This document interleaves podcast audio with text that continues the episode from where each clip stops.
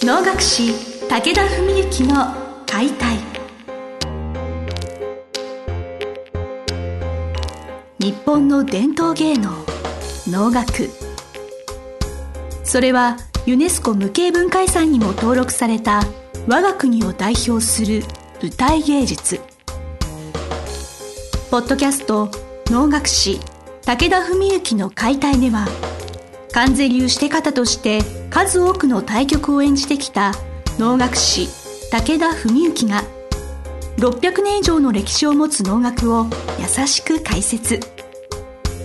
能楽師として自らの経験とその思いを語ります。今週も始まりました。志を手紙にしたため皆さんの心へ届ける武田文幸の解体司会進行の小菅圭司です。文幸先生本日もよろしくお願いします。よろしくお願いします。日々いつもなんですけど、ま、相変わらずお忙しそうだなって思いながらちょっと若干お疲れなのかなっていうふうな気もあの私の目から見て感じられるところなんですけれど最近なんかお忙しかったりされてますでしょうか？まあ、あのおかげさまで相変わらず、まあ、忙しくしているわけなんですけども、まあ、あのちょっと特にここ数日というか非常に僕にとっても大きな責任のかかるものがいくつか続きましてですね、はい、まあ結構くたびれてはおります確かに。はい。あのやっぱ遠出というか、まあ、出張じゃないですけれどやっぱ東京から離れていろんなところも移動されてるわけですあそうですね、ええ、そういう面ではですね、まあ、あの今今日この収録は、まあ、10月の終わりの方なわけなんですけど、はい、まずそう10月19日ね誕生日。あお誕生日おめでとうございます、えー、はい。まあ多くの方ご存知だとは思いますけど5年前にね白血病発覚してまあその時からまあ、生存5周年というのが、まあ、あの10月19日、まあ、あの36歳年男の誕生日に発覚したんで、まあ、誕生日を迎えると、まあ、そこで丸5周年ということだったんですけどね、まあ、それが実は今年の誕生日は大分で迎えまして大分でお弟子さんの稽古と、まあ、翌日は大分の駅前で滝技能があったものですから。でまあ急遽その19日はお弟子さんの有志の方々に祝ってもらいましてですねでまああの大分から3日目福岡に回ってその夜に帰ってきて、まあ、何日か間、舞台やら稽古やらあってそれで今度は高山の稽古も毎月行ってるわけですけど高山の稽古からえー、今度は、えー、3日目に富山の方の神社でちょっと奉納で歌いを歌ってきてそれが一昨日のことです。はい。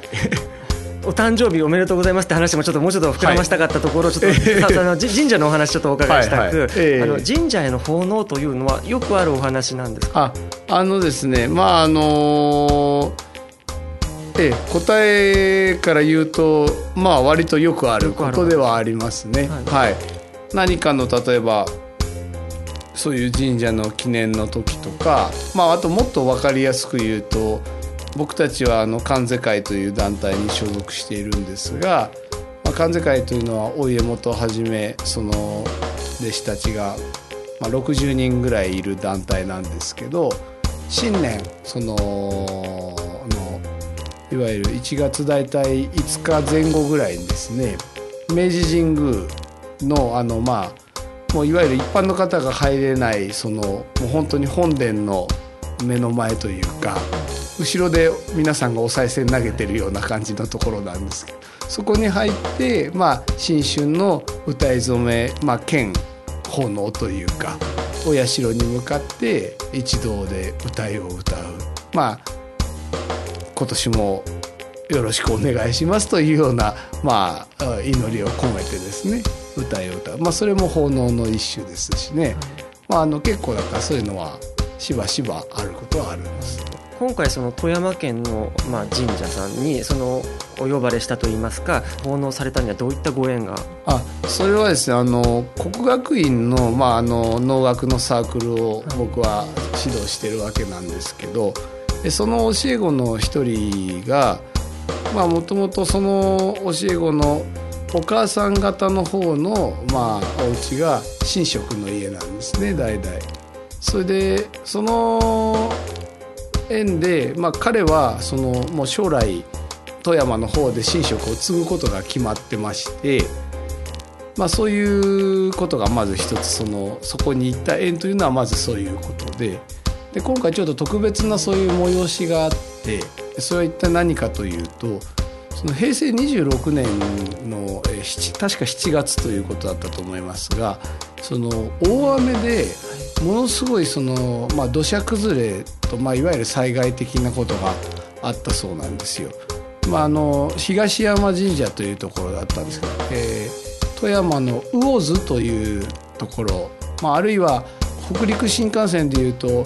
黒部宇奈月温泉というところがあるんですけども、うん、まあ、その辺の周辺の、まあ、近くのところなんですがちょうどその山の麓に神社のお社があったんですが山のその土砂崩れでお社もろとももうぐちゃぐちゃに崩壊して、えー、もう雨ももう252ミリとか確かそんなような災害、えー、でまああの地元の地域の方々の人の被害はなんとか出ないで済んだそうなんですけどもう皆さんこう公民館に避難したりとかそういうレベルだったそうなんですね。それで、まあ、何せ山の麓だったんで結局お社流され流されたというよりはもう土石流の下になってしまって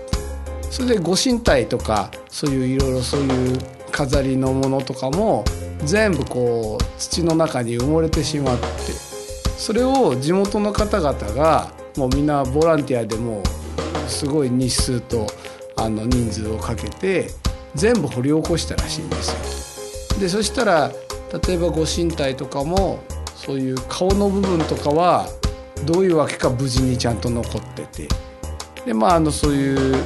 えー、地元のやはり、えー、仏像屋さんといったかなそういう、えー、ところに依頼して全部修復をしてもらって。でそれと同時に地元の方々がやっぱりそのお社っていうのがまあ神社っていうのが地元の人たちのねこう平和の象徴みたいなものだからなんとかやっぱり立て直さないとっていう話になったそうででそこから 100m か 200m ぐらいちょっと離れた場所にですね地元のやはり名士の方が土地を提供されてでその土地に、まあ、皆さん多くのそういう地元の企業やら個人やらがこう寄付をしてお社を建てましょうという運動が起こってでまあ4年目の4年目にあたる今年ついこの間その一昨日ですねそれがめでたくお社が立ち上がってご先祖祭ということで、まあ、あの厳密には前日の夜からということになるんだと思うんですがその僕が伺って奉納したのはもうまさにご先祖祭というか、まあ、そこで祝詞を何本かあげてその後に教え子のお母さんも、い、わゆる神職の、はい、されてるわけなんですけど朝日舞とかいう舞を舞われてですね。で僕があの神歌あの歌いを六銀で歌いまして。でまああの後を継ぐということなんで、まあ、その教え子の学学生さんも、まあ、素人ではあるんですけど、まあ、その学生仲間と来てあの鼓といわゆるどっこっていうのをやったりで最後僕は高砂の姉妹を待ってというような、まあ、そんなようなええことがあったわけなんです。すごい感謝されましたよね。やっぱその喜び、ね、みんなで喜ぶっていうのもあると思いますけど。はい、あのー、まあね僕もあの正直なところそういうご先祖祭というかそういうちょっと大きいそういう新しくお社を建ててそういうのがあるって話を聞いてまあ、最初は実はその奉納っていうのはどういうものなんでしょうかっていう相談を受けてですねで本当はその学生さん教え子は、まあ、彼ら自分たちがやればいいと思ってたようなんですけどやっぱりあの奉納っていうのはもちろんその技術とかってことももちろんその歌い歌うなら前を舞うなら当然それはまあちゃんとやんなきゃいけないことはそうなんですが、まあ、それ以前の問題とかっていうのがいろいろあるわけですよね。やっぱりその、まあ、そこに向かう心であったりだからまあ単なる発表会とはねやっぱり訳が違うしお客さんにこう有料の例えば公演で何かを見せてるっていうものじゃなくて、まあ、まさに沖縄の世界ですよね、まあ、神との対話じゃないですけども、まあ、神様に喜んでいただくというかね、なんかやっぱそういう心でいかなきゃいけないわけであって、まあ、そういう話をした時に、まあ、もちろんその君らだけでやったって構わないけども、まあ、富山だったら、まあ、僕はいつも高山の稽古のついでで片道は富山経由で行ってるからもしあの必要ならね行こうかっていう話をして素晴らしいたまたま日にちも合致したもんですから。でそれでまあ行ってですね、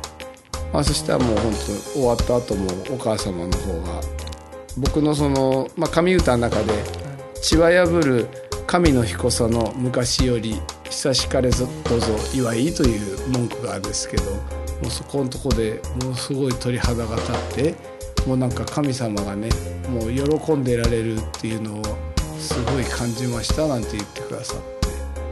あとの宴席もあったんですけどもそれは地元の方々のやはりそういう寄付された方々とか企業の方々とか、まあ、いろんなあの大工さんとかねお社を建てた大工さんとかいろんな人が集まって、えー、いう宴席があって。えーと、市長さん副市長さんとか区長さんとかそういう方々もいらしてたんですけども、まあ、そういう中でお社はもう本当にちっちゃいお社なもんですから20人ぐらいしか人が入れなかったんでね、まあ、宴席は100人近くいたので中の人しか歌いも聞けなかったでしょうからっていうんで宴席でもう一回高砂の町歌い歌って、あの初めて聞きましたって方も多かったんでね。まああのこの知ってもらうことにもなり、まあ、神様も喜んでくださったのか地元の方々もねそういうふうに喜んでくださったのかななんていうふうには感じてるんですけどね。古き良き日本みたいなその地元の方の信心深さとか、そういうものを守っていこうという感謝の気持ちとか、なんかそういうエピソードを聞くとなんかこういうことがもっとねあのいろいろせ、ね、先生の話から聞けるといいななんて思いながら、はい、あのまさにそういう面では僕もねあの脳っていう芸能自体が祈りと鎮魂っていうのがやっぱり根源であるっていう話もしたんですけどともかく来賓の方々やもちろん宮司さんとかいろんな方々のねそういう思いっていうのがやっぱりそのお社っていうことがあることによってやっぱり自分たちの平和とかね幸せが守られるとかだから何としても早くそれを復活させないとみたいなすごい熱い思いがあったってことはもう正直その宴席行くまで僕も分かんなかったんですけど宴席でね聞いた時にだ特に非常に印象に残ってるのが大工さんお社を建てた大工さんはもう57年大工さんをやされてるらしいんですけどその駆け出しの時から宮大工になるのが夢だった。だけど、まあ、それはねあのもちろん夢ということで、まあ、普通の大工としてはやってるけども、まあ、まさにそういう宮大工っていうのはそれこそそういうね神殿を建てるとかその、まあ、の舞台も宮大工さんが作ってくるわけですけども、まあ、そういうようなあれだから特別なものだっていう感覚があったそうなんですよ。でその木材ももう本当に30年に1本っていうぐらいの素晴らしい木をなんかその土木業者の方が提供されてそれでもうその57年目にして本当に夢が叶えました。もう一生の思い出になることですみたいなこと言われてね。もう僕もちょっと涙出そうになった話だったんですけどなんかそういうだからお一人お一人の関わる方々のね思いっていうのがあって本当に僕もいい機会をね頂いてあの行かせていただいてよかったななんて思った、まあ、そんな次第だったんですよね。はい。あのまあ、そういう地元の方との心の触れ合いとかあの伝統とか文化っていうのはいろんなところに根ざして、日本各地にあるんだなって思いながらまた、はい、はい、えー本日はですね文幸先生から富山の奉納についてお話をお伺いしました。先生どうもありがとうございました。ありがとうございました。本日の番組はいかがでしたか？番組では武田文幸への質問を受け付けております。ウェブ検索で武田文幸と入力し検索結果に出てくるオフィシャルウェブサイトにアクセスその中のポッドキャストのバナーから質問フォームにご入力くださいぜひ遊びに来てくださいね。